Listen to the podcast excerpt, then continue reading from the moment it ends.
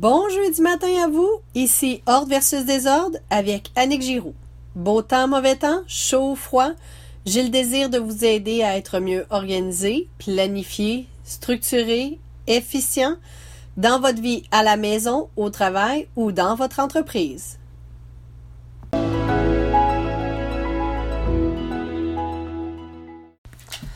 Dans cet épisode, je vais partager avec vous ma façon de faire pour vous aider à avoir des rangements pour chaussures adéquats pour vous et les vôtres, qu'ils soient bien rangés et prêts à l'utilisation.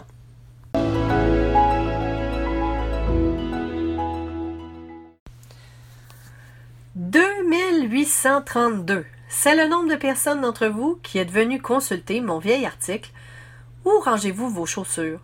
Le rangement des chaussures a toujours été quelque chose que j'ai eu de la difficulté à chaque endroit que j'ai vécu. Publié en novembre 2012. Cet article parle de la problématique de ranger les chaussures dans un petit appartement lorsque l'on est trois personnes, dont deux adultes et un enfant. Et la question qui revient toujours, où les sert-on?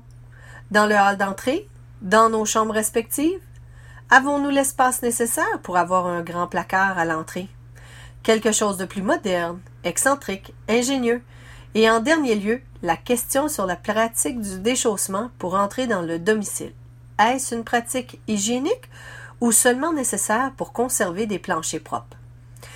Une question de respect et d'étiquette ou tout autre chose? Dans un premier temps, la question d'espace. Vous vous devez de vivre avec l'espace dont vous avez. Il n'est pas possible d'avoir un garde-robe d'entrée à la walk-in closet, si vous avez comme entrée un mini vestibule qui donne sur un corridor menant à toutes les pièces de la maison. Mais n'en reste pas moins que pour la grande majorité des locataires et des propriétaires, l'espace peut être aménagé pour recevoir un très petit rangement ou même un très grand. Que vous alliez avec un style California Closet dans un mudroom de belle dimension qui peut recevoir de multiples garde-robes, incluant des rangements chaussures intégrés ou une petite tablette le point de base reste l'espace disponible. Où les sert-on? Pour vous faciliter la vie, avoir toutes nos chaussures au même endroit est beaucoup plus simple qu'éparpiller un peu partout dans la maison. Et je ne parle pas ici des patins et des bottes de ski. Bottes, bottines, chaussures de sport, de marche, de soirée, toutes les chaussures d'une même personne se devraient d'être à la même place. La préférence va au garde-robe. Pourquoi? Parce que c'est lorsque l'on fait la sélection de sa tenue vestimentaire que nous procédons aussi à la sélection des chaussures. C'est donc en principe le meilleur endroit. Toutefois, certains puristes, à l'idée de la chaussure portée à l'intérieur, voient cette idée d'un très mauvais œil. Pour eux, le porte-manteau à l'entrée du domicile est l'endroit où l'on y dépose ses chaussures le soir et où on les reprend au matin. Cette idée est bonne, mais souvent, lorsqu'on a plus d'un membre dans la maisonnée et plus d'une paire de chaussures portées régulièrement, cet endroit devient donc cacophonique rapidement. Les rangements. Il y a plusieurs types de rangements, que ce soit une tablette dans un garde-robe ou une garde-robe entière consacrée à celle-ci. Le tout dépend de la quantité de chaussures qui vous appartient.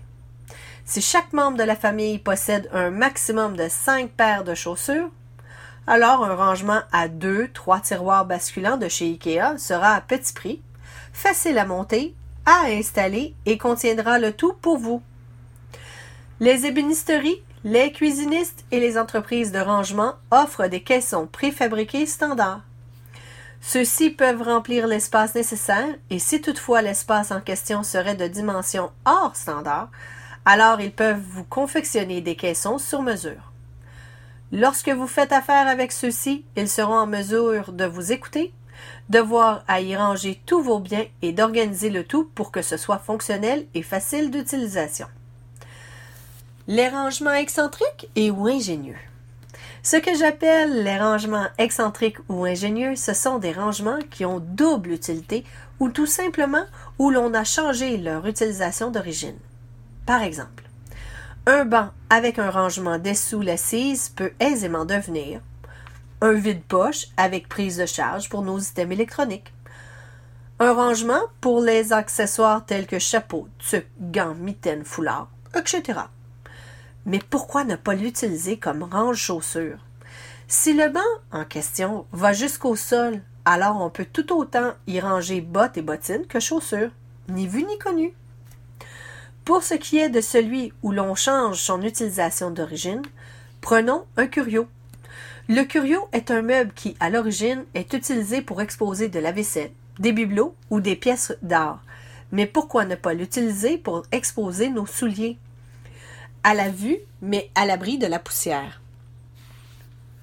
Le déchaussement. Certaines analyses et recherches démontrent que nos chaussures entrent en contact avec tout type de micro-organismes et sont des sources de pathogènes dangereux. Si on ne se déchausse pas lorsqu'on arrive chez soi, on peut contaminer son foyer et y faire pénétrer des maladies. L'étude menée en 2008 par Charles Gerba, professeur de microbiologie à l'Université d'Arizona, dit que les chaussures contiennent plus de bactéries que les toilettes. Cependant, il faut savoir que les probabilités d'infection dues aux bactéries provenant des chaussures sont minimes, à moins qu'elle ait un contact direct avec la bouche ou une plaie ouverte. Malgré cela, il est important pour éviter les risques d'adopter des mesures simples comme celle de se déchausser avant de rentrer chez soi ou de laver ses chaussures régulièrement avec de l'eau et du savon. Respect et étiquette.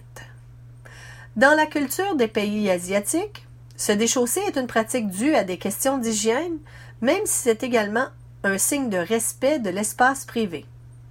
De fait, la mesure est aussi pratiquée dans les restaurants, les salles de sport, les écoles et bien d'autres lieux fréquentés par les Japonais.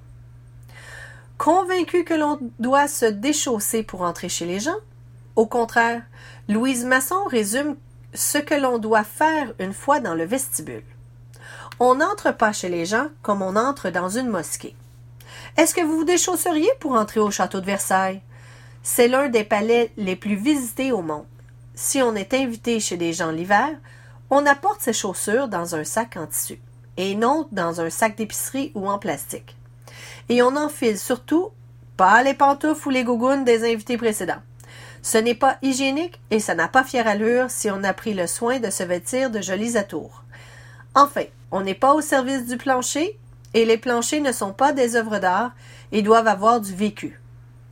Maintenant, je vous dis à vos crayons pour votre prochain projet, votre rangement chaussures, où qu'il soit et quel qu'il soit.